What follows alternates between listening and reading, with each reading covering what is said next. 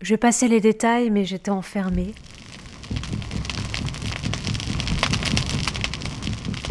J'avais aucune liberté de mouvement, c'est-à-dire que je mangeais à telle heure, je ne pouvais pas sortir d'une enceinte.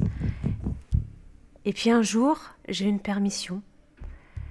Et le premier pas dehors, c'est passé quelque chose d'assez euh, physique, puisque j'ai l'impression que mon corps a décollé, que j'étais comme dans une sorte de, de nuage.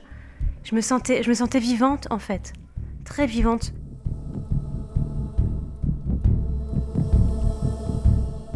Et puis ça se passait vraiment au niveau du thorax, comme si d'un coup il y avait plein de petits frissons qui venaient partout, comme ça.